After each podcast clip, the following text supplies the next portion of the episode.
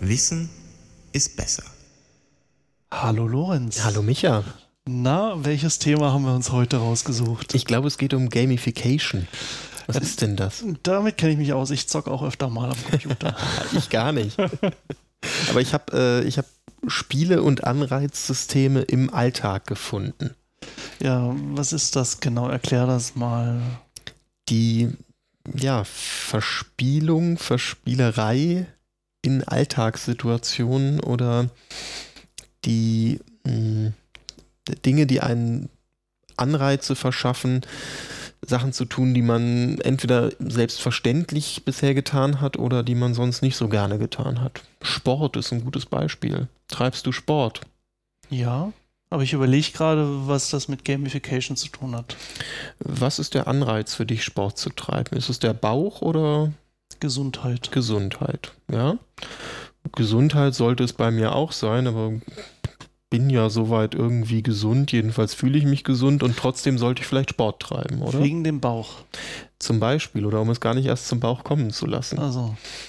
Und ich zum Beispiel trage so eine, so eine Smartwatch. Mhm. Die trage ich jetzt nicht aus Gamification-Gründen, aber die ja, befasst sich auch mit meiner Bewegung und zeigt mir an, wie viel ich mich so bewege. Der, die mehr ist, dass sich ein Mensch 10.000 Schritte am Tag bewegen sollte, aber auch das führt irgendwie, äh, war glaube ich eine Reporterin oder sie das als, okay. ähm, als Fakt in die Welt gestellt hat und so richtig äh, nachvollziehbar ist es heutzutage nicht mehr. Aber ich für mich habe gemerkt, ich bewege mich mehr als ausreichend.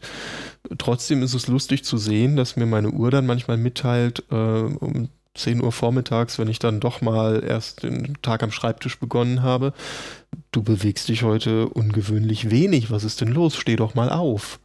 Mhm. Und ich habe diese Benachrichtigung an, weil ich es witzig finde, worauf die Uhr so getriggert werden kann, weil ich mich, wie gesagt, eh genug bewege. Aber ich bin dann mal schwimmen gegangen. Mhm. Und auch mit der Uhr kann ich schwimmen gehen. Und dann habe ich irgendwie so meine 1000 Meter gemacht und die Uhr hat mir beim nächsten Mal gesagt, ja, du bist besser geworden. Ah. Das ist ein Anreiz. Okay. Weil so ich habe da ja nicht drauf geachtet, aber ich habe einen Wettbewerb mit mir selbst begonnen. Hm. Ich habe gesagt, okay, 1000 Meter habe ich geschafft. Schaffe ich beim nächsten Mal vielleicht 1150 Meter und schaffe ich das vielleicht auch irgendwann in der gleichen Zeit, wie ich früher 1000 Meter geschafft habe. Und das ist eine Form von Gamification, die mir irgendwie dabei hilft, noch so einen Spaß dran zu finden, weil es weiterhin spannend bleibt und ich nicht einfach nur hin und her schwimme. Wobei das Hin- und Herschwimmen wäre jetzt ja auch nicht falsch ist es nicht falsch, aber es bietet mir so einen kleinen Anreiz dabei, das weiterzumachen, das durchzuziehen. Und obwohl ich nicht in den Leistungssport gehen will oder so, einfach konstant auch mich zu ermutigen, da vielleicht ein bisschen mehr zu schaffen, als ich mir jetzt selbst so vornehmen würde. Mhm. Ja, ich überlege nur gerade, ich kenne sowas ähnliches halt auch aus Spielen, mhm. aber da hat mich das unglaublich genervt. Weil ähm, vielleicht sind Spiele da, ich sag mal, ähm, vom Prinzip her so ein, hm, äh, ein bisschen anders, auch wenn es daherkommt. Also für mich auf jeden Fall, mhm. weil äh, ich fand das halt so nervig. Bei so manchen Spielen musstest du halt erst ganz viele bestimmte Dinge machen, um halt ein bestimmtes Werkzeug bekommen, zu bekommen, mit dem du einfach besser irgendwelche anderen Sachen machen konntest. Mhm. Das heißt, wenn, wenn da Leute waren, die halt schon irgendwie 50.000 Stunden gespielt haben, du kommst da irgendwie frisch an, dann hast du überhaupt gar keine Chance. Mhm. Ähm, um natürlich dann auch gut zu werden, musst du halt dann die Zeit investieren, um, um diese Sachen zu kriegen und dann hast du das irgendwann ähm, bis zum bestimmten Level und dann ist auch irgendwie alles cool. Aber mich hat das immer so gestört irgendwie, weil ich bin, ich persönlich bin halt so ein Spieler, ich gehe ins Spiel rein, will da spielen und gehe da wieder raus. Ich mhm. möchte nicht irgendwie so eine dreijährige, fünfjährige Entwicklungszeit durchmachen. Das ist mir die Zeit einfach zu schade. aber du hast ja auch das Spiel des Lebens. ja, ja, aber die Sache ist einfach die, wenn ich jetzt alles einem Wettbewerb unterziehe, also einen Wettbewerb mit mir selber erstmal, es mhm. gibt ja dann bestimmt auch noch mit anderen da irgendwie zusammen. Habe ich auch ein Beispiel auf Lager. Ja, ähm, setze ich mich da nicht vielleicht dann auch unter Umständen zu viel unter Druck? Das kann passieren, ja. Also gerade beim Leistungssport gibt es natürlich genügend Beispiele, wo Leute sich dann einfach selbst übernommen haben, mhm. wo sie sich durch diese äh, Daten und äh, Zahlen, die sie gesammelt haben über ihre Fitness-Tracker und dergleichen, ja, übernommen haben. Und das kann natürlich, wenn man sich wenig aufwärmt, um dann einfach noch mehr zu laufen, äh, schnell in die Gesundheit gehen. Mhm. Das ist dann nicht gut. Es gibt ja auch die Geschichte, dass der Sport auch süchtig machen kann, in Anführungsstrichen. Also mhm. ich weiß nicht, ob es jetzt eine wirkliche Sucht ist, aber meine Gewohnheiten sind ja auch Sucht unter Umständen. Ja. Das heißt, wenn ich jetzt mir so einen Fitness-Tracker da irgendwie anschaffe und dann irgendwie meinen Sport mache, den ich da mache, und dann halt immer gucke, ah, zum Beispiel, ich gehe joggen ähm, die Strecke bin ich jetzt in, keine Ahnung, 20 Minuten gelaufen haben. Mal gucken, ob ich es morgen in 19 schaffe. Und dann mhm. in 18, und dann in 17 und immer schneller, immer schneller. Irgendwann kann man es nicht mehr steigern. Ja, ja, klar. Das hängt dann irgendwie von allen möglichen Geschichten irgendwie ab. Die Frage ist halt einfach so, mit welchem Ziel mache ich das? Also habe ich, hab ich ein Ziel? Wenn ich ein, was du ganz anfangs gesagt hast, okay, warum machst du Sport? So, mache ich das zum Ausgleich, um den Bauch wegzukriegen? Mache ich das, um einfach fit zu bleiben? Vielleicht einfach um äh, ein bisschen Bewegung zu haben, an der frischen Luft zu sein, äh, Cardio-Training, also Herztraining mhm. und so weiter. Und dann muss ich mich halt einfach fragen, okay, erfüllt der, den Trecker, den ich mir da irgendwie anschaffe, eventuell überhaupt seinen Zweck? Das ist eine sehr gute und wichtige Frage, ja. ja weil wenn ich, wenn ich jetzt äh, sage, okay, ich muss, ich brauche mehr Bewegung und muss mehr draußen in der Luft sein, dann bringt es ja nichts, wenn ich eine Strecke in immer kürzerer Zeit schaffe. Das ist vielleicht dann gutes Cardio-Training oder wie auch immer, aber ich bin halt statt einer halben Stunde nur zehn Minuten irgendwie mhm. draußen. Da ja. habe ich dann irgendwie das falsche Ziel ausgewählt. Mal ein anderes Beispiel, um die hm. Gamification noch so im Wettkampf untereinander vielleicht äh, darzustellen. Mhm. Ich wohne in einer Dreier-WG. Mhm. Und wir haben irgendwann eine begonnen, eine App zu benutzen, in der so Putzplan und dergleichen ähm, aufgelistet wird. Und dann kann man einstellen, okay, jetzt äh, du bist zum Anfang dran, du machst äh, einmal in der Woche das und das sauber oder so. Mhm. Und wenn du das getan hast, dann hakst du das ab und dann kriegst du dafür auch zwei, drei Punkte. Mhm. Und jetzt ist aber sowas wie Müll rausbringen natürlich manchmal einfach sehr dringend notwendig. Und wenn jetzt einer von den dreien gerade im Urlaub ist oder so, dann übernimmt das jemand anderes. Und wenn du das übernimmst, dann kriegst du natürlich auch die Punkte von demjenigen. Und so stapelt sich natürlich auch das unterschiedlich viel auf und der eine hat mehr Punkte, der andere hat weniger Punkte. Dann kann man vielleicht WG intern noch einen Wettbewerb ausloben und der, der als erster 100 Punkte hat, wird von den anderen beiden zum Essen eingeladen oder ah, was auch okay. immer. Oder der, der konstant die wenigsten Punkte hat, muss ein Bier ausgeben. Auch nicht schlecht. Unterschiedlichste Möglichkeiten. Das kann man anders lösen, klar. Aber gerade so im Alltag ist natürlich ein bisschen Spaß und Spielerei auch schön. Es gibt auch To-Do-Listen-Apps, die man sich teilen kann. Und wenn ich dir eine Aufgabe gebe und du hast die erledigt, dann kriegst du Credit Points, mit denen kannst du wiederum deine virtuelle Figur weiterentwickeln. Da sind wir dann schon wieder bei der wirklichen Mischung aus Realität und äh, Computerspiel. Ja, ich, ich meine, du kennst mich, ich bin bei sowas immer gleich skeptisch.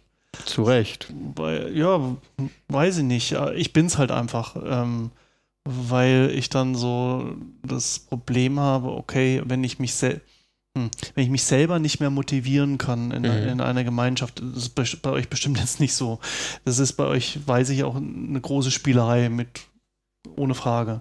Aber ich gehe jetzt einfach, wenn ich jetzt so mich selber nicht mehr motivieren kann, Dinge wahrzunehmen ohne ein Anreizsystem, mhm. dann äh, habe ich für mich das Gefühl, hier geht was völlig schief. Mhm. Also wenn, wenn das jetzt ernst wäre, wenn es nur noch über, darüber gehen würde. Und ähm, da habe ich so das Gefühl, man verliert so dieses Menschsein, Sichsein, sich unter Kontrolle zu haben und sich selber steuern zu können, weil ich habe das Gefühl, dann wird man nur noch gesteuert, mhm. so von außen.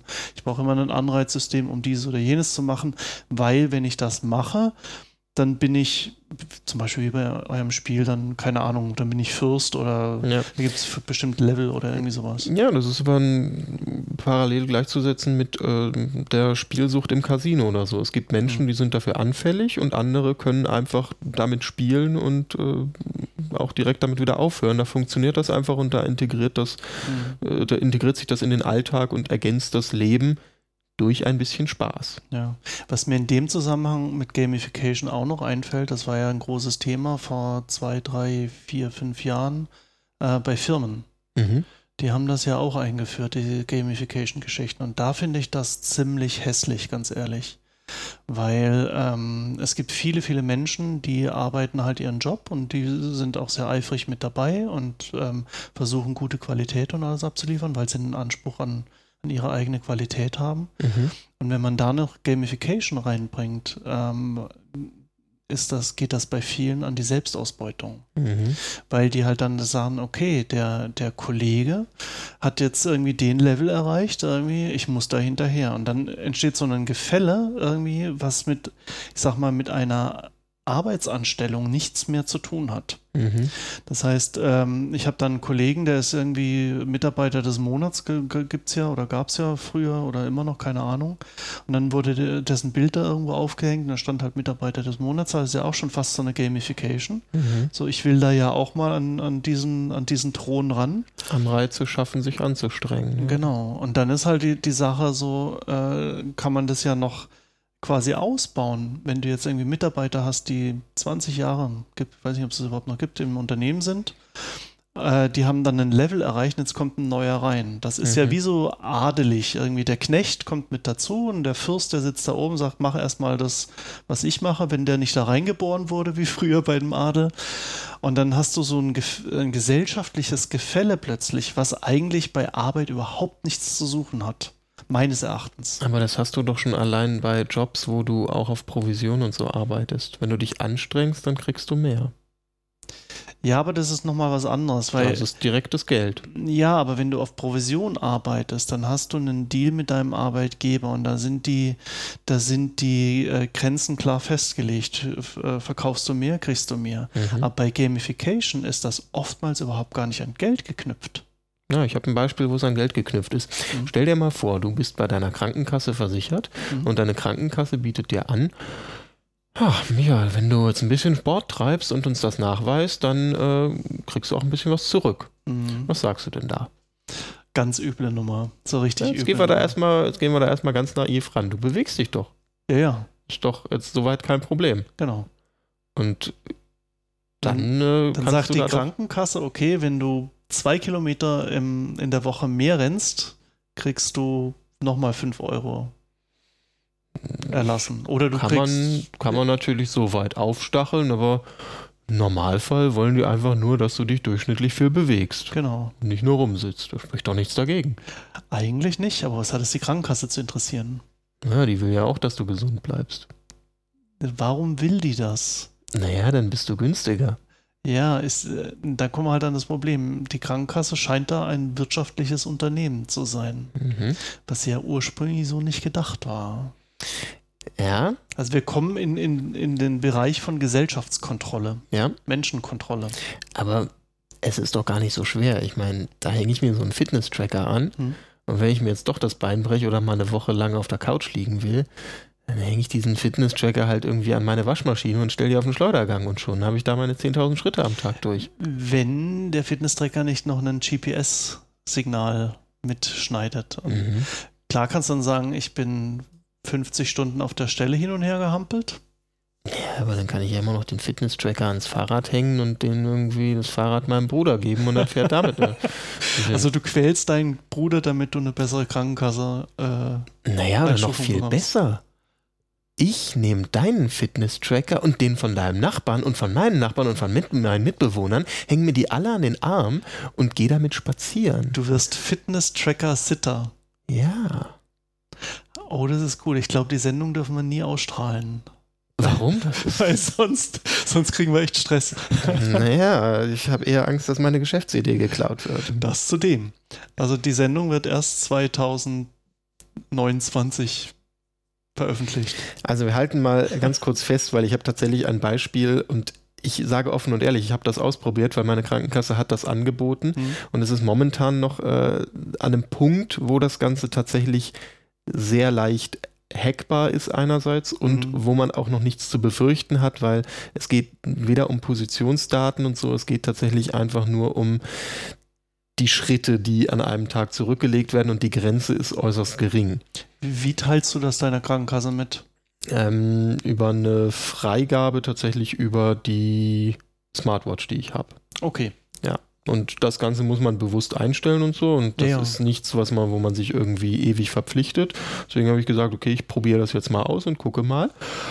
Und ohne irgendwas zu tun, weil ich mich genug, genug bewege in meinem Alltag, habe ich irgendwie einen Gesundheitsbonus bekommen und äh, habe das in eine Zahnreinigung investieren können. Wunderbar. Ja. Habe mich gefreut. Aber langfristig gesehen bin ich ganz auf deiner Seite. Das kann ausgebaut werden. Ich kann damit indirekt erpresst werden, wenn meine Krankenkasse sieht, okay, der hat sich aber letztes Jahr noch mehr bewegt, jetzt nicht mehr so viel, kann die natürlich auch äh, Gründe liefern, warum ich jetzt einen höheren Beitrag zahlen müsste. Oder sie analysieren das und finden Gründe. Da wären wir wieder bei dem Thema Metadaten, was aber ein Mhm. ganz anderes Thema ist. Da müssen wir auch nochmal drüber sprechen, ja. Genau.